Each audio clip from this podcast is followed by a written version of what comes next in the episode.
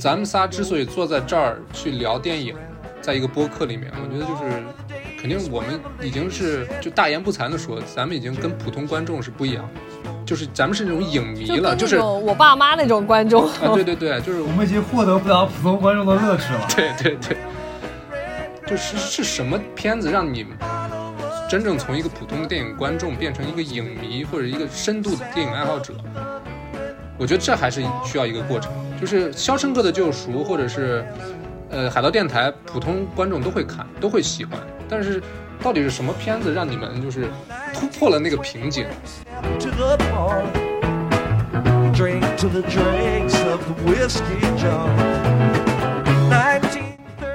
我写在我听的档案上的导演，就是那个时候，就是到大学的时候就想就想装逼了。就开始疯狂的看那些就是什么安哲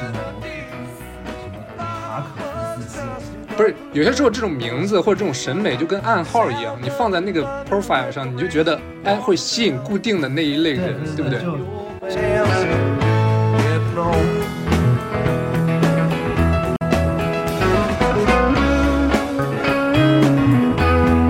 然后这几次是我觉得就是我记得住的。你们你们可以能够概括一点我喜欢的东西，就是我喜欢你真的看完之后让我觉得就有刺激到我脑子当中的某个部分，而不是说你轻轻的抚摸我，轻轻的吹拂我的心灵。我不喜欢那类的东西。确实都是很优秀的对，这这个东西是幕墙，你是一个幕墙的人。对，就是其实我就是一个我 然后。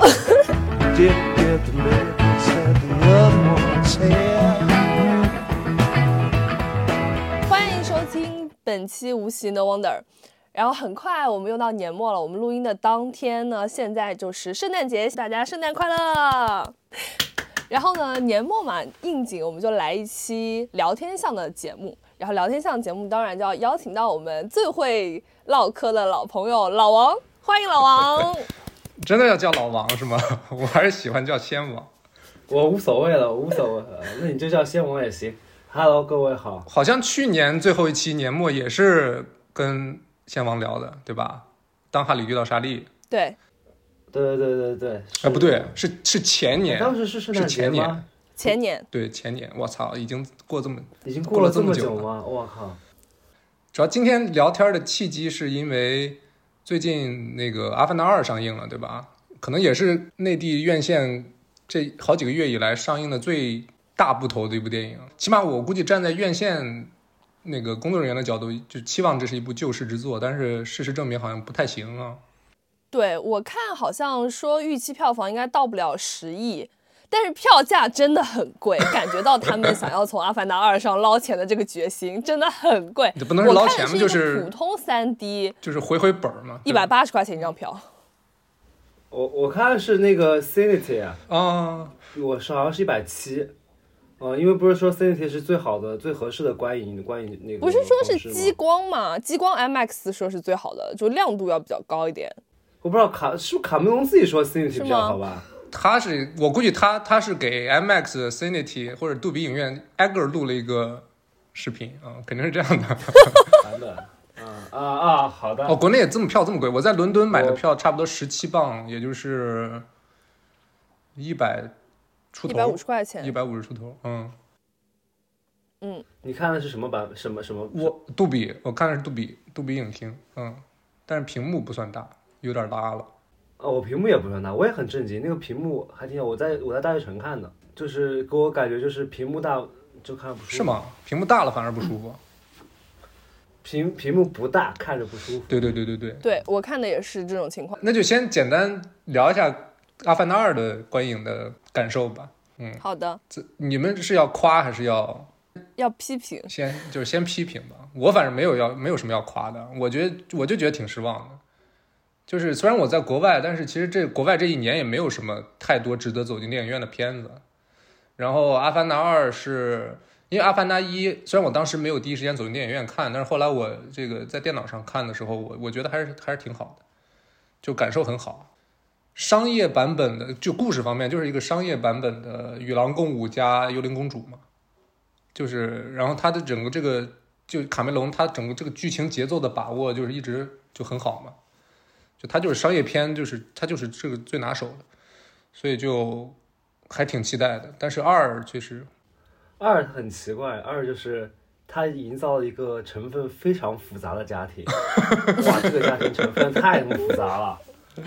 你想，就是就是混血儿，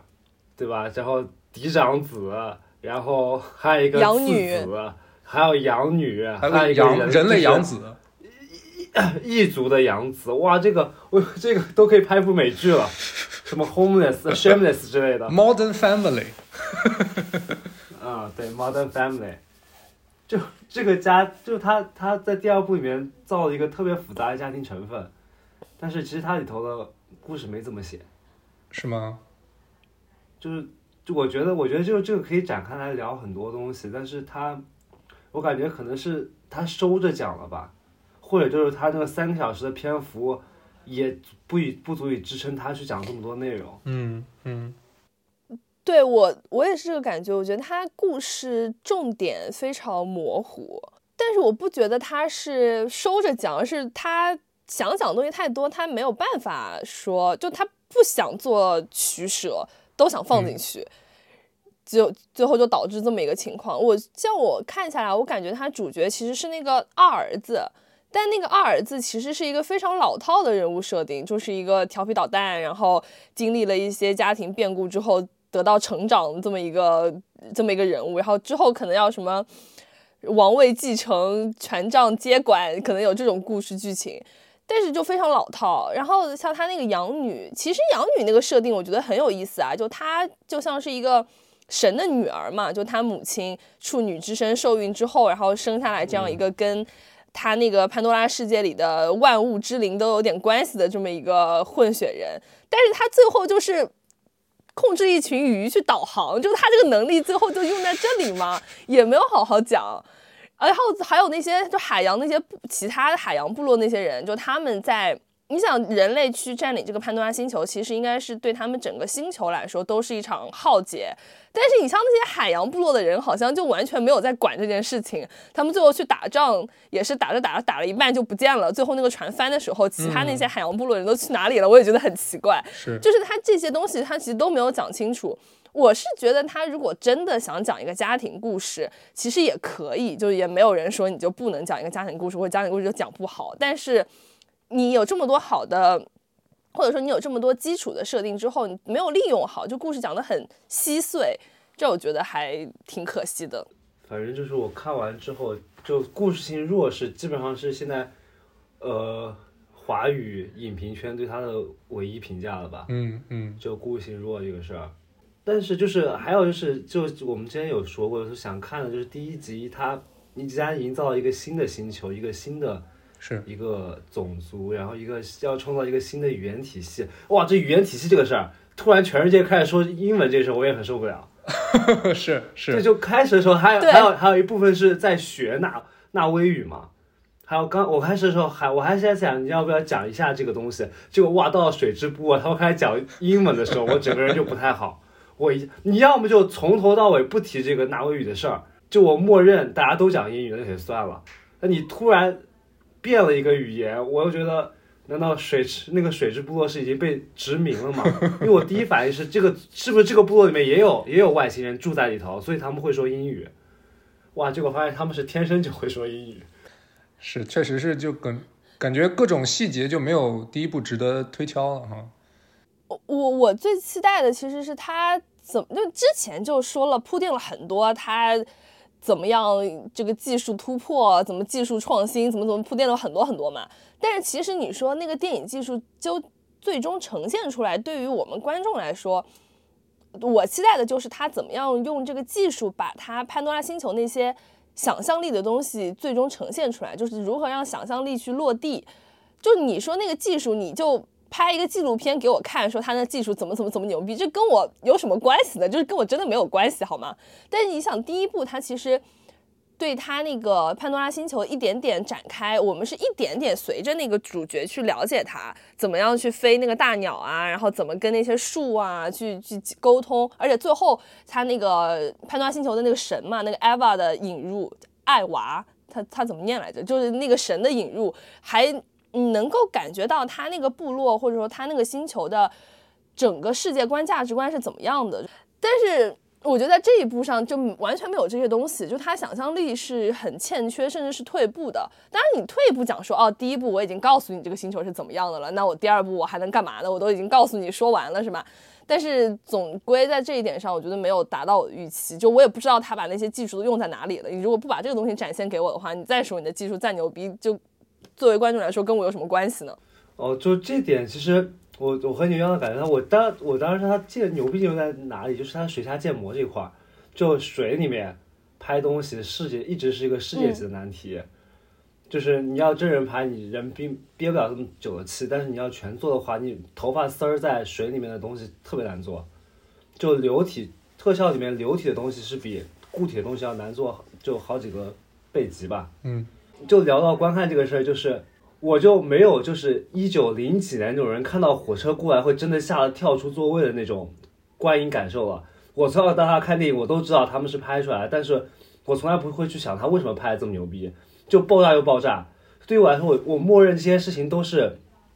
就介于真实和虚幻之间的一个不需要大惊小怪的东西。我从来不不会去思考说他为什么会在水里面游得这么顺，因为我假设他是在水里拍的，就是很多。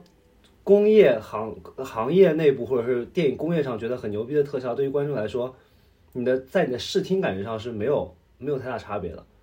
然后说到这个技术问题的话，我后来走出电影院想了一下，我就觉得，就我有一个天问。就是《阿凡达》，它这个故事，我们第一集你们记得吗？当时第一部拍出来的时候，有人说这是一个强拆的故事嘛？啊，我记得，就是一个反强拆的故事。是。然后这一部就是个家庭故事嘛？但是其实他要讲这个潘多拉星球的那个世界观，其实是讲的是就一个自然平衡的这么一个事情。就是怎么去跟大自然，或者怎么跟这个万物生灵去沟通，怎么样中间寻找平衡的这么一个主题。就他要创造这个世界，我觉得他其实是要讲这样一个问题。然后他背景不也是说地球要完蛋了吗？那我的疑问就是，你要讲一个自然平衡这么天然的这么一个话题，你真的需要用最高端的技术去讲吗？就是这两件事情中间是不是本身就是一个有点矛盾性的事情？我觉得卡梅隆他。首先，这部电影它就是一个那种海洋狂热爱好者嘛，所以他他对于海洋的那种呈现，他肯定是想通过这个当今时代，他又是个技术控，所以就这两两点结合，他他用高端技术呈现一个外星海洋世界是就很合理的，就在他的角度出发的话，但是他到底做到有多好？就这次的海洋的呈现到底有多好？我我是打个问号吧。他虽然是有一些那种很精彩的。或者是那种比较就是比重比较大的那种段落的，对吧？就他们就是一群孩子在海海底游游啊，然后探索啊那段，但是给我的震撼可能还是没给到吧，我觉得。当然，我我有一些就是我这次还有两个朋友跟我一块看，其中有一个那个女生，她是不是特别就那种电电影发烧友那种的，她还是挺这个视觉上还挺震撼的，就看完第一时间交流。但是对于我来说的话，我觉得可能还是我对卡梅隆期待太高了啊，就是还没有打打到我。我觉得你你可能需要那种像第一部那种给你讲清楚，就是对，就它的里头的每一个设定都，要么就后头你有翻出来有什么，它这设定有什么意思，要不就是说为什么这鱼是这么游的，你就是我觉得每一个导演都有一个打造一个新世界的这么一个东西，但是你这个世界观里面它为什么存在？的原因以及他就是他行动的逻辑，你要讲清楚，这才是一个构建了一个新的世界。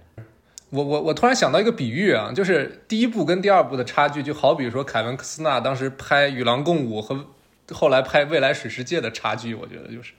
就是野心更大了，但是故事好像又更更拉了。对，对，就是刚刚刚说到技术这个事儿，就是他为了完成他这么一个野心，他肯定是要用这么一个技术的，无论从嗯商业考虑还是我觉得从他自己个人出发，因为卡梅隆本身就是比较在技术方面比较先锋，然后他比较是愿意去花巨大的代价去试验新的东西的那么一个人嘛。嗯，我觉得差不多了吧，《阿凡达二》，咱得批评的差不多了，我觉得，嗯，那你有表扬吗？没有表扬吗？我有一个点表扬，就是刚刚 Brad 也说了，不是说他呃卡梅隆节奏的把握一直都不错嘛？我觉得这部也算是这样，就起码三个小时看完，我没有觉没有哪一个点哪个时候让我觉得这一段特别长，我要去看表。确实是没有，好像看下来也就看下来了，就还是比较顺畅的，是没有哪个桥段让我觉得就是这是什么什么东西，我已经不想要看了，没有这种情形出现我现。们最后一个小时看下去，我最后一个小时我就打架那个小时，对，前两个小时我没看表，就是做做看完，然后做一个小时我掏出手机看一眼时间，然后再哦操，还有三四分钟吧，再忍忍就过去了。反正他那个高潮段落，我觉得还是差点意思呢，嗯，就就我一直觉得蜘蛛是一个非常复杂的一个，对，嗯它的设定上是一个非常复杂的人物，但是他真的是一心向着光明走，对对，就是他唯一的挣扎就救了他老爸。啊，对对，这个就这个这个这一下，其实这个人物立马就这个这个厚重起来了啊。但是开玩笑，你你觉得够吗？我觉得不够啊。他就是这一下嘛，就是我就觉得就之前塑造都没怎么塑造，我就之前就他一会儿就感觉他对这个纳威人的整整个这个家庭感情很深，但是他又跟着那那群人类那种雇佣兵到处去烧杀抢掠。他虽然他只是一个翻译的那个，但就是有点那种呃皇军托我给您带个话那种感觉，你知道吗？他是他是这么个翻译官的角色，你知道吗？然后就他身上的成分很复杂，但是他表现就非常的平淡。嗯是嗯是嗯，然后但是我其实特别喜欢里头捕鲸的那那一段，就虽然这段很残忍，但是它非常符合我的，就是他把鲸鱼的行为，他把图鲲的行为逻辑和人类的行为逻辑都解得非常清楚，然后包括人类是如何用他的狡诈与残忍去捕猎这些海洋生物，他讲讲得非常非常清楚。嗯，就因为我还挺喜欢捕鲸那个，就就之前我看了一本书，就讲印尼的，就讲印尼他们以前捕鲸就是坐独木舟几个人过去，就是抓抓蓝鲸嘛，就像在人类社会，就是捕鲸是一个最类似屠龙的一个事情。嗯对，所以所以我那段我还看挺嗨的。当然，我也要谴责一下人类的狡猾和残忍啊。对，我觉得这这个就是第一部的最内核。你想一个人类，然后他来到一个外星星球，最后跟这帮外星人站在一起，他彻彻底的抛弃了自己人类的这个身份啊，相当于肉体，反正已经抛弃了。然后第一部其实把所有的重心都放在这个 Jack 这个身上，但是这一部就是一会儿就是有蜘蛛这个角色，然后又有其他就是他们家族其他人这种角色，我觉得还是把这一点给淡化了吧。嗯我是凯蒙可以拍一个和 Get Out 联动，你知道吗？嗯我就觉得为什么人类会不想成为一个纳威人呢？嗯更高、更快、更强，对吧？符合现在奥林匹克精神。还有更团结我当时看的时候，对我当时看的时候，还有，而且他们之间的精神沟通就不用像人类这么复杂和嗯无效，嗯他们有一个非常简单粗暴的一个只只只给的一个方式去跟你聊聊内心活动是吧。？嗯。对，OK，我觉得《阿凡达二》聊到这儿就差不多了，再再聊就更、嗯就喷半个小时就就 有点狠。嗯，就总之，《阿凡达二》就是大家如果想要去体验一下现在最尖端的电影技术是什么样的，然后对故事没有什么很大要求的，想去看个大片爽一下的朋友，还是可以去看的。但是没必要买那种票价特别贵的票，是人民币两百块钱以上的，大家就慎重一点。嗯嗯，我觉得就是为了娱乐，就是就是你都封三年了，去娱乐三个小时，我觉得还是非常值的。嗯，就怎么对的来说，就是嗯那种感觉还是不一样，就跟我前两天第一次去现场听 live 一样，哦，就是零零二零二一年二二零二一年的时候，我考两年第一次听的是现场，啊，当时感觉就跟我现在走进阿凡电影院去看《阿凡达》一样。是，嗯，确实心态会不一样。那就让我们现在就把这个时间倒回到十三年前啊，就是《阿凡达一》上映的那个时候。其实我们这期聊的这个契机也是想说，从一到二已经过去了差不多十三年的时间了。因为第一部上映在国内内地上映是二零一零年的一月四号，然后当时其实只比北美晚了差不多三周的时间吧，北美是十二月十八号左右。就北美也是圣诞档是吧？当时呃对对，一年到头最最大的那个档期嘛，对于北美来说，就相当于我们春节档。其实当时也算准准同步了，就当时其实引进片跟就内地的市场还没有受到好莱坞足够的重视嘛，咱们当时的影视也没有那么像像像差不多一九年疫情前那样，差不多跟北美体量是相等的了。怎么说呢？就这十三年，我们各自的观影的经历也好，观影的那种心态也好，肯定品味也好，都发生了很大的变化。所以我们就想聊一下这十三年的那种观影的心路历程啊。首先就是第一个问题，就是二零一零年一月前后，大家都在干嘛呀？二零一零年一月份前后应该在读初三吧？二零一零年，我也一样。对，就是初三回家过年的那个时候吧，还不知道是在还在上学的那个时候。因为咱们都是一三年上大学，所以是二零一零年九月份上的高中，对吧？轮到你说了，轮到你说你一零年在干嘛了？非常非常难得，就是这个片子我是有印象，我是电影院看的，嗯，但是就是我当时我不知道，可能这是我个人自己的问题。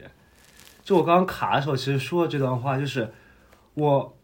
我看电影我就没有那种一九零几年就火车火车来了那种，所有人看到火车来了会往往旁边跳开的那种那种那种真实感，你知道吗？我从来就知道这是个戏，这都是假的。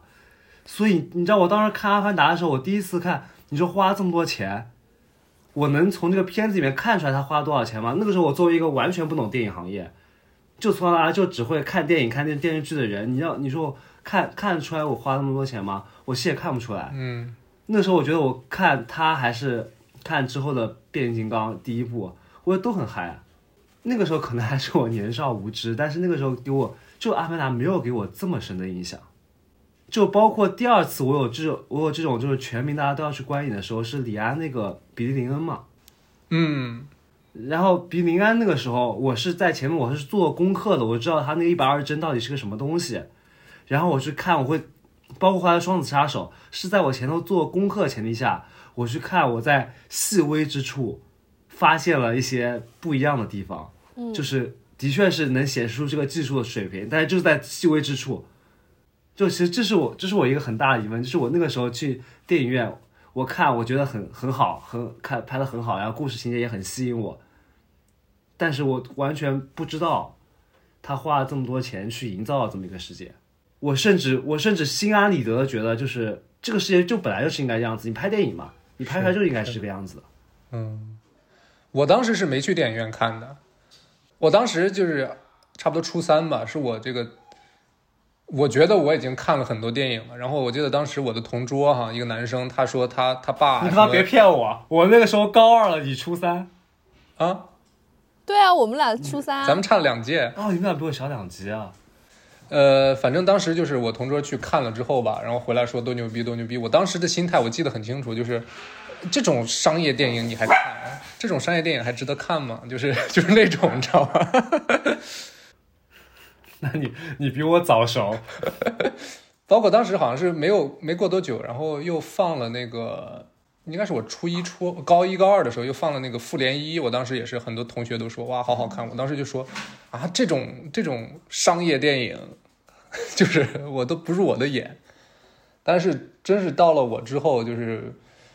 自己在下《阿凡达》看的时候，我才真正发现它这个就尤其是一啊，它的这个价值在哪儿？就是它作为一个商业片，它已经把能能能已经把故事打磨到我就是商业片领域的一个最佳的状态了。嗯，各种节奏也好，包括它的视觉的话，加上世界观的营造，就是是我二零一零年那个时候是没法 get 到的，我没有这个格局啊，当时。那我不一样，我记得特别清楚，是《阿凡达》是我爸妈让我去看，我忘了是他们跟我一起看的，还是他们叫我去看的。就是有两部电影是这么一个情况，就是他们觉得所有人都在看，我们一定要看，觉得是一个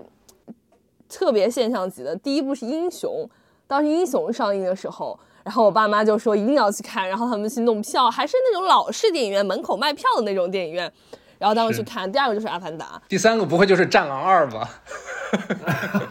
第三个是哦，是是《战狼》，是《战狼二》长津湖都有，但是这个情况还跟那个《阿凡达》跟《英雄》的情况还不太一样。那个真的是感觉所有的人都看了，然后他们觉得这是一个文化事件，一定得看。然后，所以在那样一个情况下去看，而且我初三那个时候是因为学校的情况嘛，就我们初三下基本上也不上课了，所以那个时候等于很放松啊，反正去看个电影，觉得也也没什么。然后这点就讲到我初高中看电影的那个情况，我觉得你们俩描述的那个情形跟我初高中看电影的情形不太一样。我初高中看电影的时候，我绝大部分的电影其实都是在当时不是有那个 iPod 吗？然后。大部分都是载在 iPod iPod 里面，然后在住校的时候在被窝里看的，所以我印象特别深。那个时候 iPod 还需要用什么熊猫还是什么东西去越狱，你们你们记得吗？然后你要去找资源，对，找好资源载好之后，你要载到你的 iPod。那时候不是还不能联网吗？然后呢，就在我们学校是因为全住宿的，然后就在在住校的时候，晚上熄灯了之后，躲在被窝里，还很怕那个宿管来查寝，就偷偷摸摸的看。然后一个星期就最多也只能看两部，因为一那时候看电影基本上就是那种豆瓣二百五那种经典的电影，然后那种电影，所以也是看哪些口碑好，哪些就是好像大家都都看了，觉得是不得不看，就是没有什么。口味上的选择没有说我喜欢这个电影或者我想看哪一类的电影，不是这种，而是哎这个电影好像很经典，好像大家都都说很好，我就要去看一下，就是这种观影的心态。然后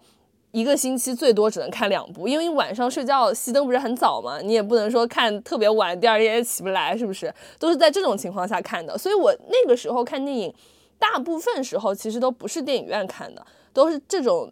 这种情形下去看，也对什么院线电影啊，初中的时候基本上没有什么很强的概念，说现在电影院在上什么电影，哪些电影在宣传期，好像对这种事情基本上是没有什么概念，没有什么想法的。是，先王呢？你的这个前《阿凡达一》阶段都是看什么样的电影？你知道我是高一的时候第一次见到世界上的有一个东西叫做 Apple Touch。我高一的时候，当当时我一同学，我印象特别深。开学典礼，他坐我旁边，掏出一个 Touch，就要开始看一个泰国的恐怖片，叫《寝室》还是叫《宿舍》？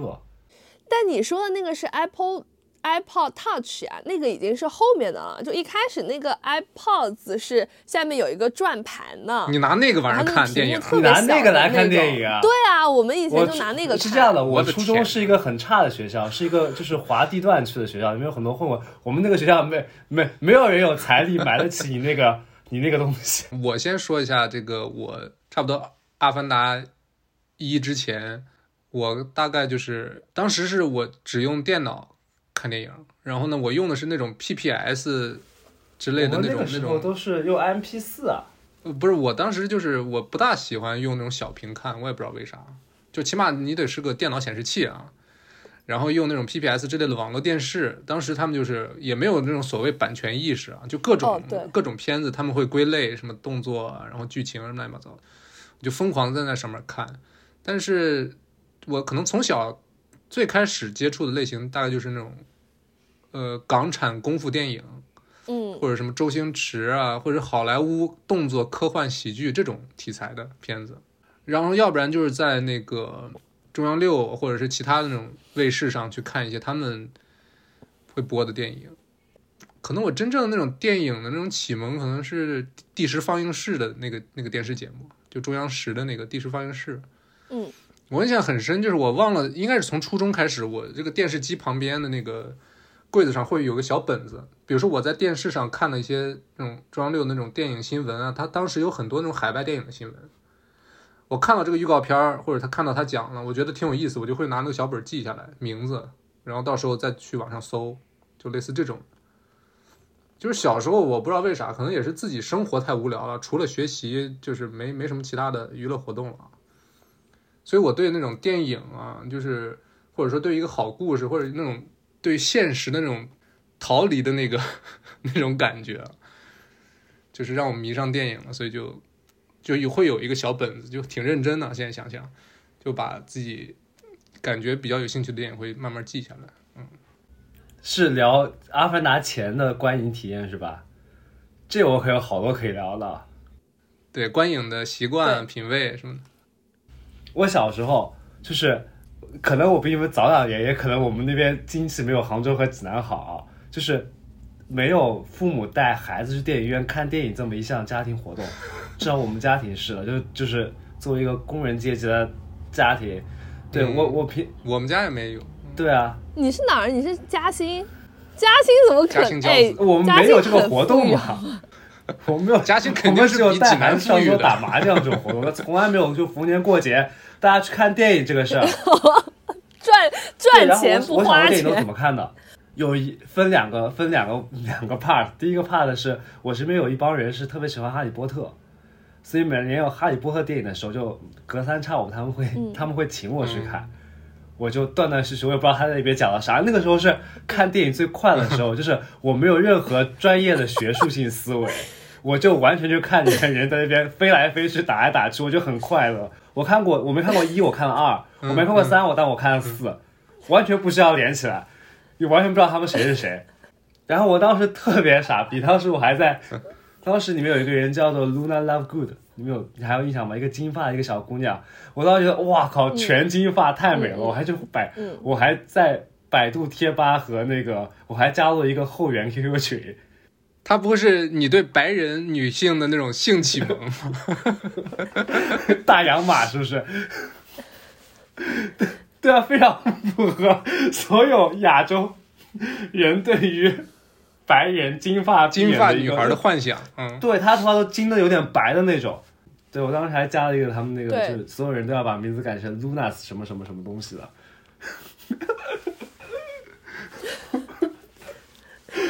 我完全没有看过《哈利波特》，我至今就只知道这么一个角色，是因为我真的有追过一段时间。然后这是第一种，第二种是就零零散散那种，比如说有人发票电影看不算，零零散散。第二种就是我们小我小学的时候，我小学看的电影，就是每年我们的毕业仪式都在我们家乡的电影院办，办完之后会放一部电影。嗯，那个时候那个电影真的是随便放，没有没有没有校长审核这回事儿。我们毕业的时候我看过啥？就小学生毕业典礼，我看过《终结者》，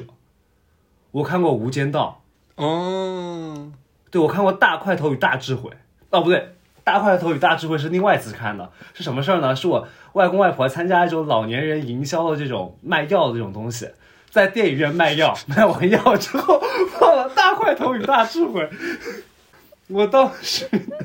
不知道，跟我外婆去拿药，然后被那个 刘德华掀开，应该张柏芝的人头吧，吓得我好几天都没睡好。那片子太恐怖，你想那个时候完全没有，就是大家先去看一看，校长先看一看一会儿放什么片，就再放什么电影片，院里面有什么片放什么片。我小时候就是在这种情况下看了《无间道》，我完全不知道在讲什么，看《终结者》我也不知道他在讲什么。但当时这些片子就是那种录影带或者是那种租赁的那种最火的片子嘛，对吧？对，然后我，然后我爸嗯唯一一次带我去电影院看片子，是因为当时有个活动，应该是《指环王二：双塔奇兵》，大人买票，小孩免费，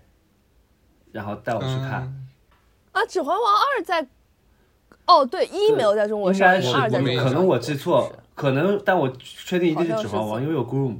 然后我们俩我们俩就坐在前第二排，然后我看了一半之后我睡着了，然后等我起来的时候，我发现我爸在旁边睡着了。然后我看出完出去电影院，我爸还把我骂一顿，因为他花了这么多钱把我带进来，然后发现我睡着了。然后那个时候我完全不知道他在他在讲什么，就我我跟不上这个剧情，我不知道他在讲什么，我不懂。我睡着是因为我不懂，我睡着是因为我不懂，不是因为它不好看。哇，后来我看我我后来看《指环王》，就我每年都看一遍，我太喜欢这片子了。就《指环王》就属于那种我很喜欢把庞大的世界观解释的比较清晰。然后第二个，我觉得干到这件事情是《环太平洋》。对，《环太平洋我我非常喜欢。对，《环太平洋一》，我前两天又在 Netflix 上看了一遍，确实不错。嗯，我那个那个细节做的，就是你看完之后就知道什么是机甲，什么是怪兽。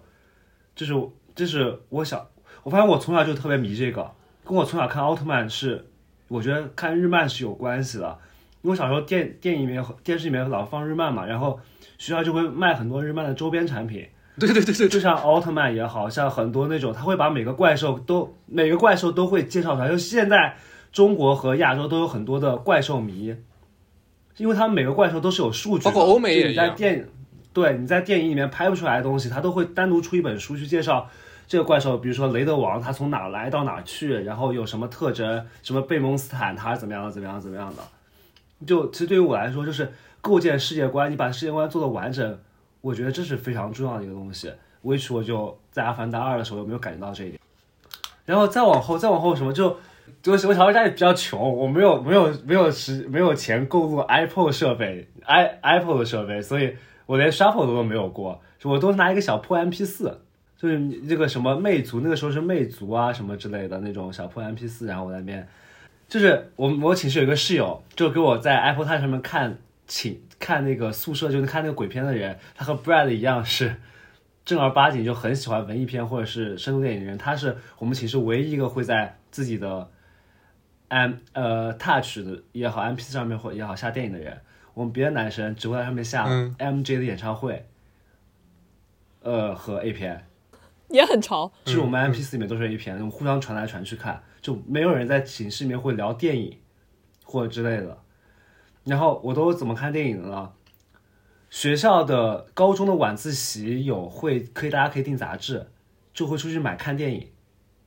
然后一本杂志全班传阅。那我看电影，它后头都会去介绍，就是国外有哪些片子哪些片子。那个时候我的初启蒙其实不是从电视，我就从看电影上面来的。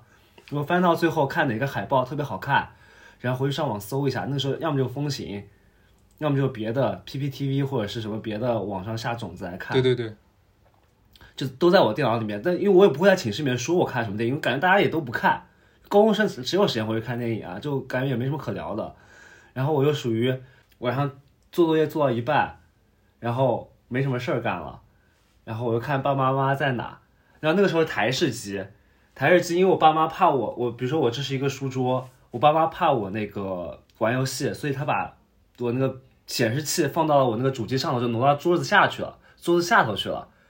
然后鼠标和键盘都在下头，所以我那个时候就是屁股翘起来，就趴在地板上面。我补充一个，让我想到一个，我清楚的记得我人生进电影院看的第一部电影是什么？嗯是我爸带我去看的一部粘土动画，叫《小鸡快跑嗯嗯》，，你没看过吗？我知道这个片子，就是我印象特别深，嗯而且也而且也特别好看。然后是我爸带我去看的。然后因为这一部电影，后来十多年吧，十多年内，我跟我爸大概每隔一到两年，我们就会一起去看一部动画片。就是我爸特别爱跟我一起去电影院看动画片。我们后面还看过那个 Real。叫什么？里约热内卢，就是一大群鸟啊什么的，在在巴西那种，里约大冒险呃里约大冒险，对。然后我们还看过很多这种动画片，我爸特别爱跟我看这个。是你们的那种亲子时间，对吧？对对对你爸爸就是想给你营造的那种，，对对，我我印象特别深，就第一部去电影院看就想象里还挺温馨的，就爸爸带着女儿，然后一块儿去看看那种很开心的那种动画电影，嗯，然后可能看完了之后再去吃顿好的，对吧？对，然后我也跟他们看过一些很就是呃长辈的电影。以前我很小的时候，因为导致我都不记得那电影究竟讲什么。我很小的时候跟他们一起去看过一个就是好莱坞爱情片《冷山》，哇你们哇？天哪！你们而且很小还是在电影院过妈妈再爱看的。我一次。对，对，就是我哎，不对，尼可基德曼你没有看和裘德洛，你没有看过《妈妈再爱我一次》吗？我好像也看过这个，看过看过电影院看的，而且送的票吧，那个时候是不是小孩都得去看什么之类？我我本能上会排斥这种催泪电影。啊，我也是，我也不看的。那我觉得就是回忆聊的差不多了，就是差不多就是那种我们观影的黎明之前啊，咱们现在就稍微 再往深入聊一点啊，再往再往前走一步，嗯就是肯定有那么一两部电影，或者有那么一个阶段，就是你们会突然觉得，哦，我觉得电影这个东西我 get 到了，或者是我入门了。或者说，我对电影的态度已经不是一个单纯的就是那种茶余饭后的那种娱乐了，就是有没有那么一部电影或那么一个阶段或者那么一个瞬间，让你们觉得就是 OK，我已经到下一个阶段了。我觉得我这个时候要说一个，就我不能很准确的描述出那样一部电影或者那么一个瞬间，但是我现在回去想，我觉得应该是在高中的时候，然后这个时候很感谢我们当时的语文老师，因为我的中学就是本身就是一个素质教育学校，然后大家虽然说读书很很用力很卷，但是呢，上课的时候是不那么正经上课的，然后我们就会在。中午的课间，然后和语文课的课堂上看很多电影，然后我们语文老师会经常跟我们说。呃，最近有什么好的电影？他看到了什么好的电影，然后让我们课后去他办公室问他考那个电影。然后他有一个硬盘，然后我们经常在同学之间传阅，就他自己载的电影，他也会一直每周回去都会更新啊什么的。然后就给我们看了很多的电影。然后我印象特别深的是有两个事情，就是一个是在他的介绍下，我那里有大概半个学期左右的时间，一直的持续在看印度电影。就看了非常多的印度电影，就是他，他带我们在课堂上看了那个《三傻大闹宝莱坞》，然后看了之后，我就持续看了非常多印度电影。然后后来我去想说，为什么我还蛮爱看的？我是事后才反应过来这个事情，就是我其实现在去想，觉得印度的社会发展阶段其实跟中国是有一点相似的，然后印度的社会问题其实跟中国也有很多相似的地方，然后印度的很多电影它其实都是在拍摄印度的那些社会问题。就他们其实虽然说歌舞片也很多，然后也有一些那种无厘头爱情片，但其实我当时看大部分电影都是像有什么孩子的天空还是什么之类的。印度电影也是让你在高中毕业之后去印度的一大原因，对吧？呃，也有一定关系吧。对，但是就是那一段时间就让我觉得电影你是要反映社会问题的，你是要去揭示某一个现象的。然后这也其实我很多年之后去回味我自己，就是我喜欢电影类型的时候，我觉得这个，嗯，不知道是那个时候刚好碰到了这些电影，还是说他们给了我这样的影响。嗯，就是我到现在也是，我不爱看那种纯的情情爱爱啊、情感流动啊、讲两个人的关系啊，我就是我不爱看这类的东西。就是我还是爱看一些你是有一个故事性的，或者你你在说一个什么什么事情的这这类型的电影。然后这是一个事儿。我要讨论一个比较严肃的议题的那种，对吧？这跟你的学术背景也比较契合啊。对，这个也是我后面会会可能会讲。然后这是就印度电影是一趴，就我真的猛看了一头扎印度电影，看了一大堆。然后第二个就是 后来慢慢大了之后，你不是可以自己选择自己买票去电影院了吗？然后你就会自己选现在线上在放什么电影，就自己会拉着小伙伴们一起去看了。就以前可能也没空，我们住校嘛，然后也没有什么零花钱，然后也都在上课啊什么的。到那个阶段之后，我觉得有两部电影是对在电影院里面看电影这件事情给我印象非常深的，就是一部是《盗梦空间》，就是让我觉得，就是你电影。可以拍到这个地步，然后你在电影院里去看一部电影，你的视觉呈现给你的感官刺激可以到这个地步，这是第一部。然后第二部是《少年派的奇幻漂流》，这应该是我在高三下去看的，就那个时候已经保送了，保送完之后已经不用上课了，然后和朋友们一起去看的。就这两部电影，我觉得都是说你在电影院坐在那儿，你去看一个感官刺激大荧幕带给你的那种直直接的观影感受的时候，给我印象非常深的。然后从那之后，我才开始意识到，说你其实看一部电影，你在一个小的 iPod 屏幕上去看，和你坐在电影院里看，其实是两件事情。电影它带给你的东西，不仅仅是之前那段关就豆瓣二百五那种，你们知道吗？就是你要讲一个人生哲理故事啊，或者是你要就给你一点教育意义啊，就是说，那电影不只是要讲这个，它其实还有很多是这种。更加直接的、更加体验性、感官刺激性的这种东西，我觉得这一部分的体会是从这两部电影开始的。就是之所以说就是那种初步觉醒这么一个阶段，我设置的这个阶段，是因为我本身是真有这么一部电影，就说起来挺俗的，但是这个电影它就是《肖申克的救赎》，我印象很深哈，就是我应该是初中的时候，绝对不是高中了。初中的时候，当时暑假我是因为独生子嘛，我就。成天我爸妈上班去了，白天我就基本在家，可能最多的时候一天能看五六部电影，就大概就是早上一两部，下午一两部，晚上一两部这种的。然后我就在，就像我刚才说的，在那个 PPS 之类的那种呃网络电视上就瞎瞎点。当时我就记得，就是你把鼠标放在那个电影的名字上的时候，它会弹出一个小小弹窗，就告诉你这个这个片子是用户评分是多少啊。然后我当时就会跟着很多我喜欢的演员去看，然后呢，就当看到这个《肖申克的救赎》时候，它明显就评分很高嘛，对吧？它在任何平台，不管是豆瓣、MDB，或者是像网络电视那种下沉的媒体，它评分也很高。我有一天实在就是把别的都看完了，我才选了这部电视剧，因为这个片子说实话也没有什么大导演，当时我可能也不太认识什么 Morgan Freeman 什么的，我也不知道是什么大明星，对吧？点进去。两个多小时，将近三个小时看完之后，我感觉我的灵魂受到了震撼，你知道吗？就从来没有这么一部电影能让我就觉得它能表达的东西就这么丰富。就他把其实电影里有很很就起码有五六个这种主要的人物线吧，故事线都塑造的很很丰富啊，很很厚重。就当时我看完之后，我就觉得哇哦，就是原来电影还可以还可以这么有力量。尤其是他这个当时那个结尾的那个越狱的段落，确实就让我觉得有种那种鸟挣脱牢笼的感觉啊，就是很很畅快。所以我感觉我从那个时候开始就就觉得我我感觉内心深处我对电影这个媒介啊产生了一种认知上的那种变化，嗯。然后其实当时除了《肖申克救赎》，大概就就比较热门的片子，比如说《黑暗骑士》，当时我还是看不懂的，就那那种故事那种叙述，你知道吗？就是对我来说，就还是有点太，就包包括那种凌乱的人物，或者像《教父》这种片子，我当时肯定也是初中第一次点开看《教父一》，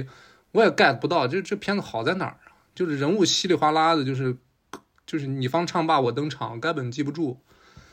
所以就是我觉得《肖申克救赎》它之所以就是能被评分这么高啊，我觉得还是有它的原因的，就是起码它故事讲的就很符合最广大呀。就是非影迷，就普通观众的那种，就是能接受的那种度吧，对吧？它是属于人民的电影啊，这种感觉。人民的电影不是愤怒的葡萄吗？We are the people。你你你呢，先王，你有没有那一个阶段让你觉得，就电影就除了《哈利波特》和那种别别的还《指环王》？就是我高中其实没有看过多少电影，就也没有时间看。然后，呃，我印象特别深，深那时候我很迷一本书，叫做《时代的噪音》，是讲那个民谣的，民谣和摇滚乐的，就左翼摇滚。然后，当我特别迷这本书，看完之后，我觉得哇，太伟大了，音乐太伟大了，就别别的一切，别别的一切文学载体都是，就文艺载体都是垃圾，就音乐是最伟大的。然后那个时候，我不知道因鬼使神差，我就是在网上下载这种打包资源的时候，下到一部电影叫《海盗电台》，你知道吗？然后，我家是断网的。我爸妈为了那个让我好好学习，开通了一个宽带套餐，叫做“只有寒暑假有网，平时是没网的”这么一个套餐。所 以我平时家里面打开电脑，你游戏也打不了。我那时候都没有单机游戏，游戏也打不了，就只能在下完的十几部片子里面选。然后我看海盗电台，就就你你就会发现，你就得一遍一遍的看这个片子，就不管他拍的好不好，就。你想当时我就十七八岁，你看这个片太容易被被这个被这个情绪所感染了，太容易被煽动了。对，真的被煽动。嗯，真的真的就就就和那个后来看那个浪潮一样，就是浪潮的时候我已经大，我已经不会被煽动了。嗯，我看海盗电台是纯纯的就被煽动了。嗯，对我后来回忆起来，就是当时我就觉得电电影很有力量，是它因它能煽动一个人，就它能把你的情绪煽动到某一个地步，或者或者直接他能塑造你变成一个新的人，就是他的。这里头的美学也好，然后人物那种行为动机啊、生活方式啊，我现在反应过来，我觉得他没有这么伟大，我觉得他可能就是煽动。你说那是往好的地方煽动，但有些片子的确是，或者是，我觉得那我觉得所有的文学艺术类的东西，煽动是一个非常大的一个作用，就是可以把人往好的地方带，可以把人往另外一个方向带。啊，对啊，所以好多人。东北老哥看了《古惑仔》之后，就就就就走跑偏了嘛。就如果你站在一个反省的一个角度来看，就现在包括参演的很多演员或者当时工作人员都有表达过有些后悔去曾经拍过这么一个片子嘛。嗯。但无论如何，它就是一个具有标志性的一个文文艺作品。就包括后来我看那个撞车，我在大学时候看撞车。哦，那个时候就我也刚就是刚毕业，应该是大一刚进大学没多久。当时选修课上，我们一个老师给我放装车来着。那看完之后，我也感觉我被煽动了，就是就你看完之后就非常左。我觉得其实咱们大学的老师就是都都都偏左，反正我觉得这个，反正我接触的老师什么，嗯那个上媒介课的老师叫啥来着？马马什么来着？哇，那个老师太左了，每次 PPT 最后一一个结束的那个页就是一个鸟飞出鸟笼哎，的我们这么那种感觉。我们这么说，我们会不会被人肉啊？对，信息透露的太多了。我我最后把这段剪掉。昨昨天就是我昨天做过了一个非常诡异的一个圣诞夜，就是我我我我在我们朋友家吃饭，然后他就就是他是一个五十几岁的一个北大的一个美国教授，就是二九几年就来中国，在新疆研究马步马步芳啊这种这种就是中国史，一个中文讲得贼溜。嗯然后他的整个文化熏陶就是、就是一个美国人，纯纯的美国人。然后他就拉着我，就到了晚上喝多十二点钟，他一定要拉着我给我听《感恩至死》，你知道这乐队吗？Grateful Dead。他一定要拉着我说听他七二年一场演唱会，他说这是他人生的一个部分。然后他，因为我们那时候来来来很多音乐家，嗯很多人录格莱美的，他在那边说，我跟他们说这是史上最好的专辑，最好的现场，他们都不信，因为现在没有人去听这个音乐了。没有人。他说我听完这首歌之后，我这两天我嗯工作，我甚至上厕所蹲在马桶上的时候，我脑子里面都在回忆回忆这个旋律。对他来说，这是对他生命中特别重要的一段一段东西。但是现在我们的确是没有时间去花一个小时时间去听一首歌。我操，那首歌一个小时，巨长无比，一个现场的一个一个演奏。就我觉得我那个时候定型也是因为我电脑里面没有别的东西了，我有这几部电影，我就没办法，我就只能翻来覆去看，翻来覆去看，翻来覆去看。就是你是被动的去理解这个东西，被动的去看这个东西，所以那个时候，嗯就那个阶段是我就是电影这个东西形成的一个非常我觉得还挺重要的阶段，因为我被动的去看了很多东西，而且是反复的看，嗯，就包括海盗电台那个时候，真是每看一遍我自己被自己煽动一次，我觉得我自己一定要草要做一个自由的人，rock and roll。你现在就挺 rock and roll。海盗电台我还是跟 Brad 一起看的。你说是咱们跨年那次是吧？对对，对对对，大一跨年人一块儿嗯跨年夜看的。对，我觉得先先王说的这个情况就挺类似于就上世纪六七十年代的，就是西方的年轻人，就他们的娱乐产品没那么多，所以他们就很多时候就是把一部喜欢的就翻来覆去的看。我觉得这也是为什么就比如现在很多那种星战迷的原因吧。就当时这个东西确实震撼到他们了，然后就反复的去研究，然后就各种世界观啊，去去去去抠这些细节，慢慢慢你就就就就走不出来了，就走进去了，走进了那个世界里。面，我后来觉得其实这点挺重要的，就是因为我就像我说的，我小时候就是你去看阿《哈利波特》也好，你去看《阿凡达一》也好，我不太懂，我觉得很很娱乐，很享受，但我不知道他花了这么多钱牛逼在哪。嗯嗯就是很多东西其实是你需要一个，你需要反复去看，你就是看出它一些细节，你看出它的世界观，你知道就是导演为什么要在这设计，然后你会觉得哇这东西真牛逼。就是，就你刚刚聊到这个技术这个块，我就觉得其实对于普通观众来说，我觉得 somehow 他们其实没有特别能感受得出来。我不知道这不不 care 不 care，确实不 care，嗯，包括我觉得也是因为《阿凡达一》上映了之后，突然就是，就比如说咱们刚才一开始聊《阿凡达二》之前，我们会说，哎，该去哪个哪种制式的影院看，然后 3D 眼镜，然后这那的，我觉得这一切的一切可能都是过去这十几年才才发生的，或者甚至说过去这五年才才开始发生的。你说《阿凡达》上映之前，谁谁管这些乱七八糟的东西啊？就屏幕大不大，然后你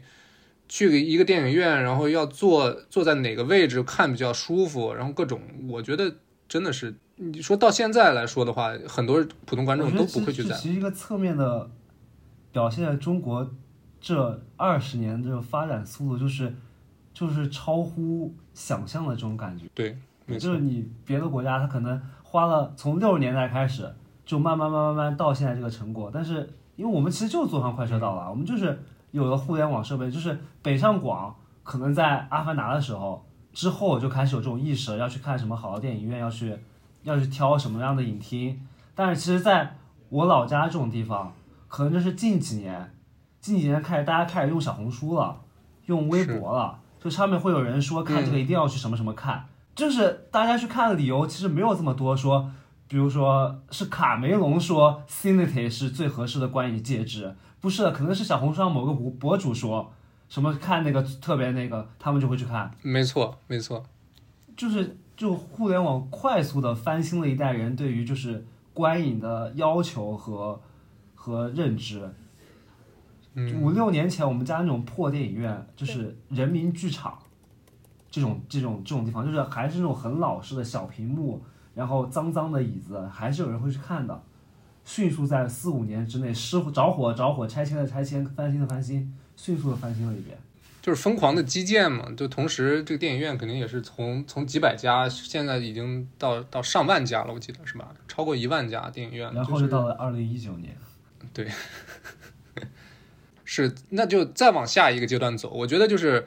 咱们仨之所以坐在这儿去聊电影，在一个播客里面，我觉得就是肯定我们已经是就大言不惭的说，咱们已经跟普通观众是不一样的，就是咱们是那种影迷了，就是我爸妈那种观众，啊，对对对，就是我们已经获得不了普通观众的乐趣了。对对对，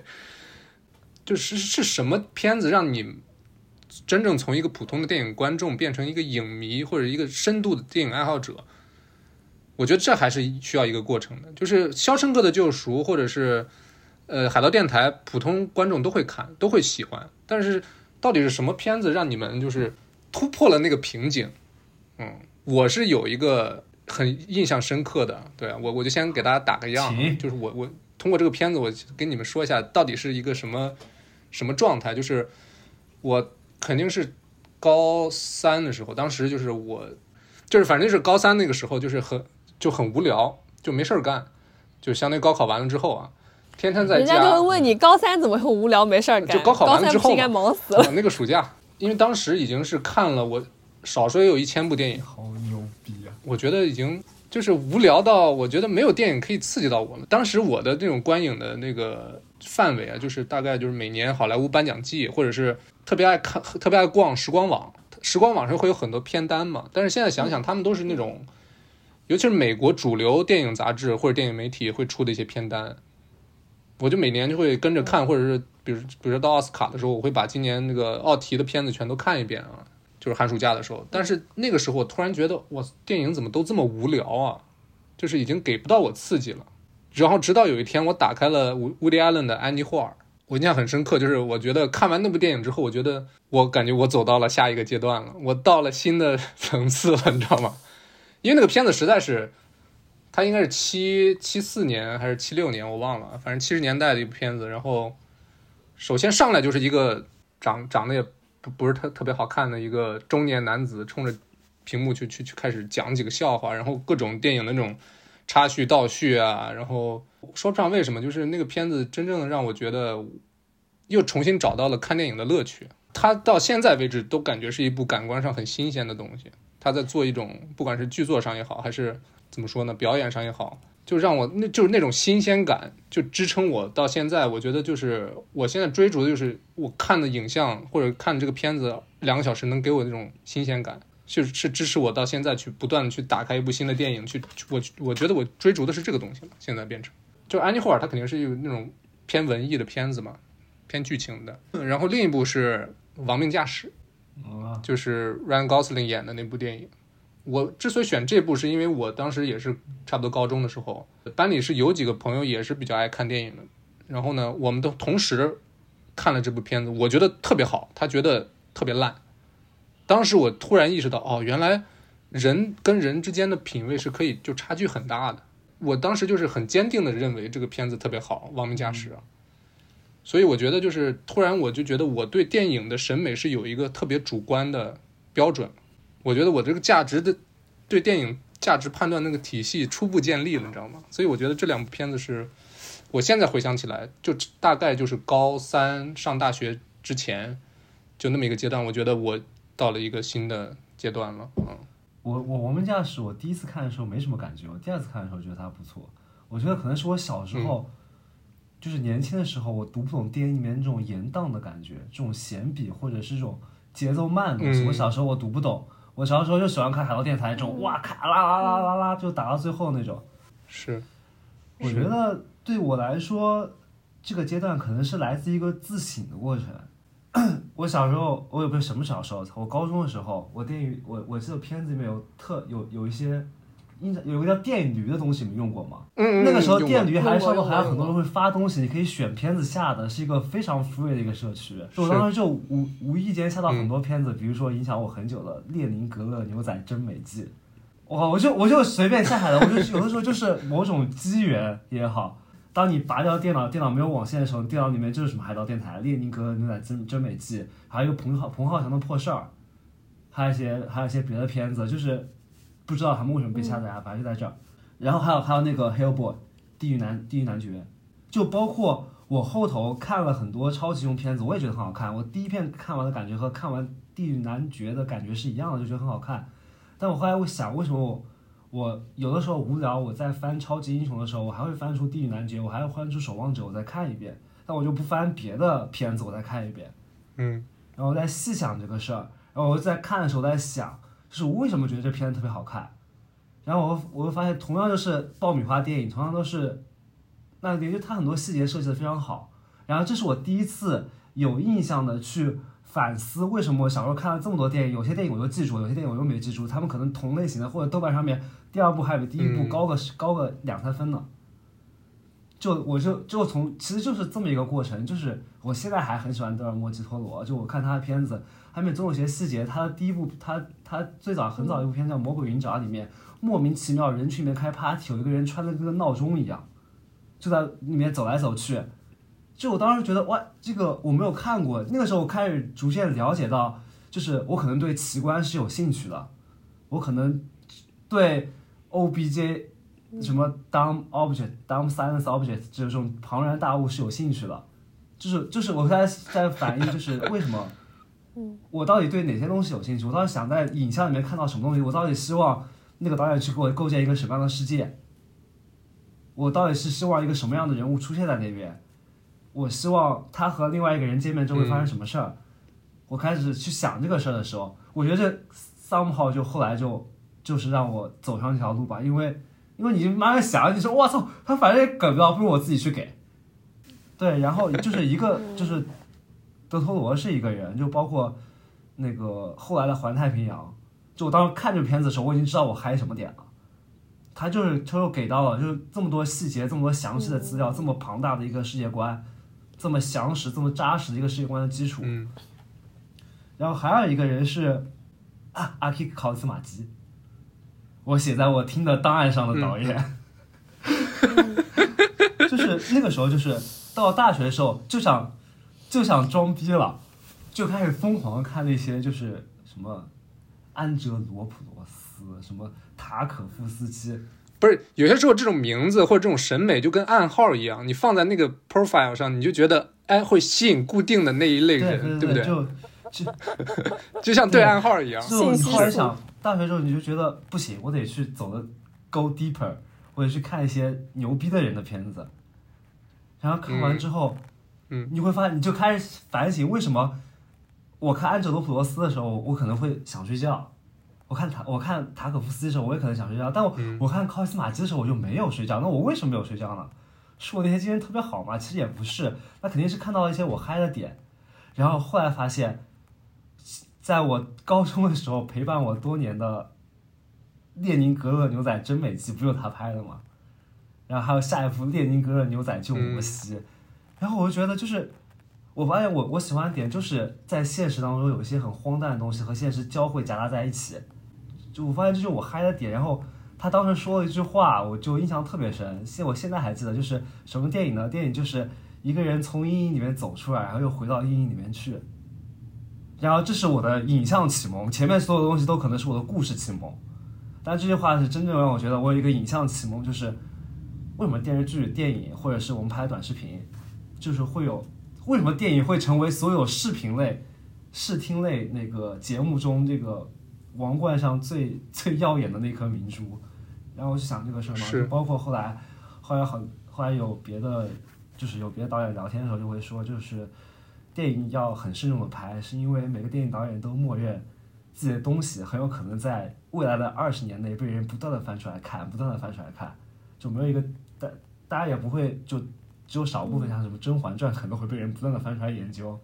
但绝大多数别的视频可能就看个一两遍也就过去了。这两个人吧，这两个人可能是我就是某种意义上的启蒙吧。而且我看考伊斯马基的时候，我有一种莫名其妙的身份认同感，来源于就是小时候自己很虚荣，就是明明是工人阶级的孩子，但你拼命的想往上头爬，想往上头爬，想去过那种 fancy 的生活。考尔斯马基就拍的就是一群他妈穿的特别讲究的，不是，就是一群工人，他拍的就是一群工人。他整个布，他整个美术，整个场景就布置非常讲究，你就是有一种错觉。我操，就是这不是我小时候的愿望嘛？就在不丢失自己 工人阶级身份的情况下面，过上一个非常体面、看起来有点美好的生活。你你可想而知，我高中的时候被煽动的有多厉害，都是他妈电影煽动的。电影和摇滚乐，Debra 呢？接王说的这这些内容之后，我都不知道怎么接。就是我觉得我到现在为止，我也不能说我非常清楚我观影喜好是怎么样的。嗯就是一直以来我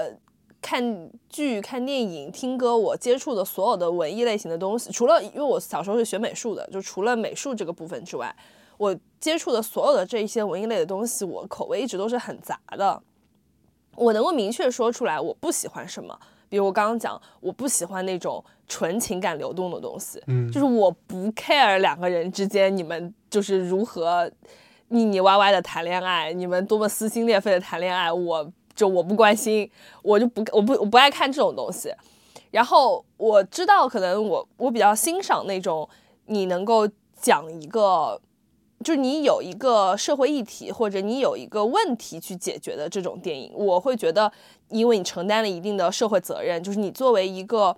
艺术手段，你去承担了一定你在这个社会当中你应该承担的责任。但是这不代表说我就喜欢这类电影。嗯然后在准备这期节目的时候，我思考了一下，我可能说，如果一定要说我喜欢什么电影的话，就我大言不惭的说，我就是一个类型片爱好者，就是我就是不爱看那些你花四个小时，然后你告诉我你的脑子里在想什么，然后你要别人去接受你那一套。我就是这么有影像风格，我就是这么讲故事的，然后非常自我，非常有自我特点，然后你一定要你的观众去接受的那种电影，我其实就是不喜欢这类电影，然后我就是一个类型片的爱好者。比如说我，我现在回忆我大学期间我印象最深的几次观影经历，一次是在 MoMA 看《红辣椒》，嗯。然后你知道《红辣椒》就是它能给你最直接的刺激，不管从故事上，从那个情节转换上，然后还有在那个小西天看《美国往事》，嗯。然后还有在爱丁堡当时看过一次《龙虾》，嗯然后这几次是我觉得就是我记得住的。你们你们可以能够概括一点我喜欢的东西，就是我喜欢你真的看完之后让我觉得就有刺激到我脑子当中的某个部分，而不是说你轻轻的抚摸我，轻轻的吹拂我的心灵。我不喜欢那类的东西。确实都是很优秀的对，类型片。这这个东西是幕墙，你是一个幕墙的人。对，就是其实我就是一个我，然后，所以我我我男朋友就总说我就是喜欢看一些打打杀杀或者是那种呃就装模作样的那种电影，对我就是喜欢这类电影，就是我觉得我的喜好可能就是能代表一些。就你看过一些片，就是你不是说只看那些院线片、大众片，就你可能也看过一些片子，但是呢，你又没有研究过电影史，你没有研究过影像发展史，没有去深入了解过某一类的导演是怎么样的，这一类观众的喜好，是就是我其实是那种很大众的喜好。就我今天我就大言不惭的，我就是觉得不能说大言不惭吧，我就是很坦白的说，其实我就是这类这类观影的爱好。但是呢，要返回来说，也是在准备这期节目的时候，我想说那些。我们把它归类为就是很文艺的那种电影，我们把它归类为就是很个人化的那种电影，就是我是能看出来他们好在哪里的。虽然我，所以我想说，我们其实观影是有两种行为，就观影行为其实分两种类型，一种是近些年，尤其是疫情开始之后的近些年，我大部分的观影行为都是属于这种，我觉得这是一个娱乐活动。我觉得这是一个在日常生活中我一个逃离的方法，或者说一个换脑子的这么一个行为。所以在这种行为下的时候，我可能我就是想看一些我我爱的、我喜欢看的类型，可能看个十五分钟我看不下去，我就不看了。就是我觉得我就是要看一个快乐，我就是要看一个消遣，看个娱乐。然后，但但它不代表说它要是喜剧，它要是动作片，不代表这个，只是说我要看一个我喜欢的东西。但其实还有一类观影行为是，我要去看一个，就是一个好的艺术，就跟我们去看一些画展、看一些呃展览，然后看一些书，你不一定他，你不一定说你看懂他要表达什么，你不一定看懂说，嗯。就是他这个艺术家，他就泼一个墨在那个墙上，你就说他多么牛逼。就是你不是说你非得知道他在干嘛，但是你可以知道说他是一个好的东西，你知道说他可能在某一些艺术层面上或者某一些类东西上，它是一个优秀的东西。我觉得有一类观影行为是属于这种，所以我觉得这两个东西可能我们要分开去讨论它。审美行为和个人行为。嗯，对，就娱乐行为、审美，就娱乐行为跟学习行为。对就是我觉得电影有的时候真的就很像以前的魔术，就你你你如果就是和从事相关的工作之后，你就会失去一些乐趣，就祛魅了。就是我越来越就是觉得，就是现在失去了当一个单纯快乐观众的乐趣，所以我现在只能从别的地方里面找些乐趣在在上头了。我在准备这期节目提纲的时候，我这儿就最后写了，就当我复盘了我这近些年的那种观影体验之后，我就写了差不多就是那意思是，我觉得电影它其实就是娱乐。我觉得之所以有不同的电影，就是因为他们娱乐的对象不一样。就是那种文艺的片子，所谓那种文艺的片子，或者是像那种大家都说看不懂的片子，我觉得它就是不是给你拍的，它传达的那种娱乐的是那种。就是比较诗意的，或者比较哲思的，只是你不是通过这种情绪去被娱乐。我觉得确实你观影品味没有高低之分嘛，只不过就是大家品味不一样，大家经历不一样，对吧？有些片子它就是给这个青春期的小孩拍的，有些人就是给那种欧洲的电影评论家拍的，就你 get 不到，就完全是因为你自己的这个背景生生长的经历就是不一样，所以就我觉得不用太太去抠这些东西。嗯不过确实，我觉得最近可能也是在欧洲生活了一年多了，我觉得我可以开始去挑战那种法国新浪潮了。我之前真是从来没看过。啊 我觉得就是很好多电影，它其实你就是需要去感受它。就我最近的那种观影的这个心态的变化，就是你就去感受它，不用去去去寻找这个电影到底是想给你讲一个什么故事，或者是给你讲一个什么大道理，就是你就感受它就行。嗯，可能也是最近我这个。这一年多做那个离谱这个音乐博客啊，就被 Dylan 和 Ricky 影响，就是他们听歌很多时候就是不是为了去听那种悦耳的音乐，而是就是听那个就就有些音乐就是把能把你放在那个情境里，放在那个氛围里啊，对，就是去感受就行了，嗯，所以我觉得有些时候也可以抱着这种心态去试一下那种所谓欧洲那种大师的片子啊。虽然我也没试过，对，这就是我刚才说的那个第二种观影的类型嘛，就是学习行为，感受一下他的优秀。但是有的时候觉得这种事情特别奢侈。就昨天，就就昨天我和他，就昨天我在那边听《感恩之死》的时候，就一首歌，就是包括他的整个串联起来大概一个小时，然后这一个小时你要怎么才能听进去呢？你要什么都不干。当时我和他俩就坐在桌子上。像一个山东男人，操，不能这么说。就看着我们另外一个两个女性朋友在收拾圣诞节大餐中的残羹冷炙，我们两个人就坐在那个长桌的尽头，身后是两个大音响环绕着我们在放《感恩至死》，然后放了一个小时的一首歌，就你有这种情况你才能听进去，才能就感受到它。但是你是是包括看电影一样，你需要一个。就是你心里面完全没有杂念，不需要去想你要做什么工作，或者你没有什么烦心事儿。你一周，对你一周才有多少时间是能这么做的呢？就是让艺术家对你说一个小时，或者说都不是一周，可能就是一年，就就那么，就是就是生活的缝隙里面，你才能去找到这种所谓的诗意。这样想，就是文艺作品真的好重要。就是你，就是现在，尤其是工作了之后，对啊，你就是可能一年到头。我觉得绝大部分人都在就是为了生活去奔忙，为了就是那种生活里边那种特别细枝末节的东西啊，柴米油盐啊，或者是就工作上的那些各种情绪，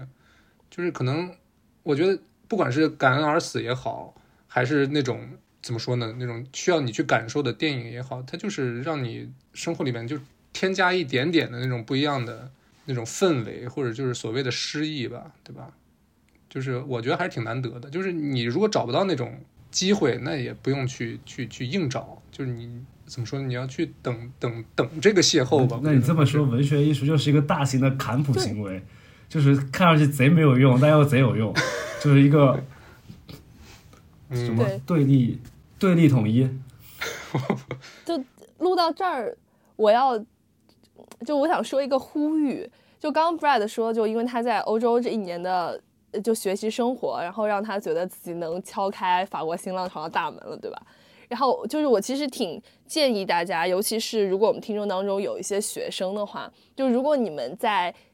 你们现在的生活状态是一个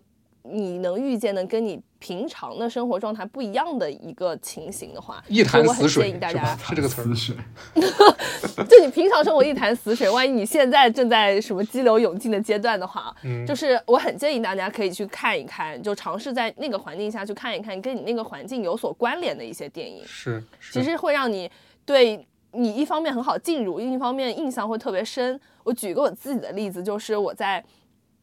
美国读书的时候，我在费城嘛，然后大家知道费城不是有非常非常多的黑人，然后当时我在费城的一个郊区电影院，没有黑人人口多，这很正常。就说嗯我在费城的一个郊区电影院看《黑豹》，然后呢，所以当时我那个场子里，可能除了我和我同学之外，就都是黑人朋友们。然后他们在看《黑豹》的时候，人，也不一定是美国人，就是就是 people of color 嘛。然后呢，他们在看《黑豹》的时候所展现出来对这部电影的那种呃热情，然后和他们投在看观影过程当中投入那种情感，就是让我出电影院之后，就是起码影响了零点五对这个《黑豹》这部电影零点五的评分，就让它涨了零点五分嘛。嗯嗯，就你真的能感受到说，这部电影对于这个群体，在这个社会当中，它能起到一些什么样的作用。所以我其实很建议，尤其是有如果有学生朋友听我们节目的话，如果你们有这个机会，有这种可能性，可以去找一找跟你现在的生活状态很相关的一些电影去看，我觉得可能会得到一些不一样的评价。我觉得我因为我是二十七岁高龄出国留学啊，就是我觉得如果我大学刚毕业二十一二十二的话，我觉得可能感受会完全不一样。就起码我这工作了几年之后吧，嗯、可能确实是对自己的了解会更深一点，所以你更知道自己想要什么。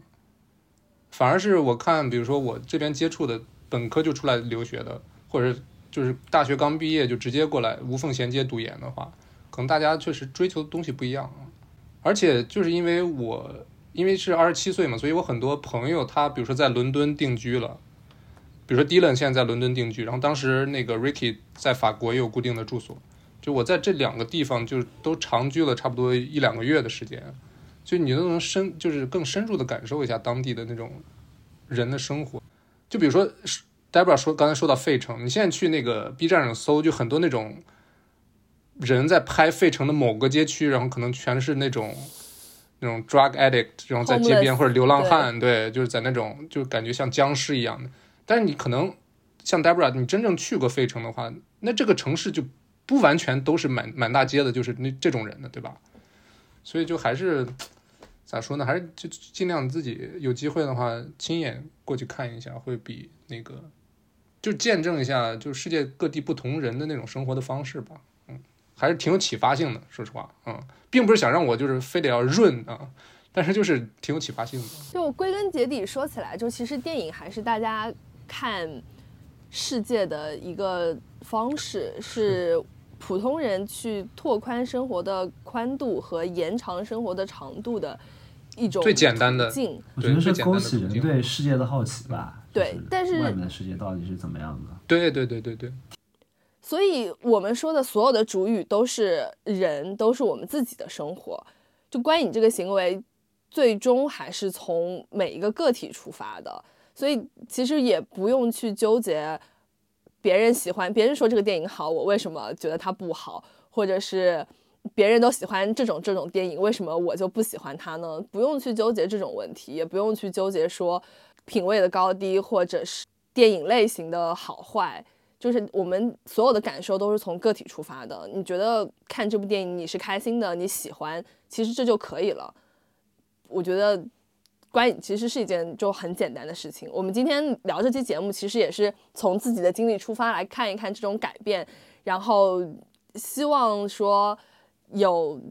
相同经历的朋友，或者是现在对电影疲乏的朋友，可能能听到这期节目的话，能勾起大家一些对于你以前看电影或者你看电影过程当中的那些快乐的事情，让你对这件事情可能会更有信心，或者是更想要坚持下去。对，就是希望大家能在获得简单的快乐的同时，也可以通过别的途径获得深刻的思考。就这两个事儿不用同时发生，希望他们都能出现在各位的生命中。我真的很特别喜欢简单的快乐。现在我们真的只聊了十三年嘛？其实不止，就是从童年到现在。不止我们虽然说一开始说是十三年，对吧？对不止吧？嗯在我二十三岁呃的人生都是、都跟你聊完了。然后聊了我们三个其实是从童年时代、电影启蒙时代，一直到现在的观影品味、观影爱好和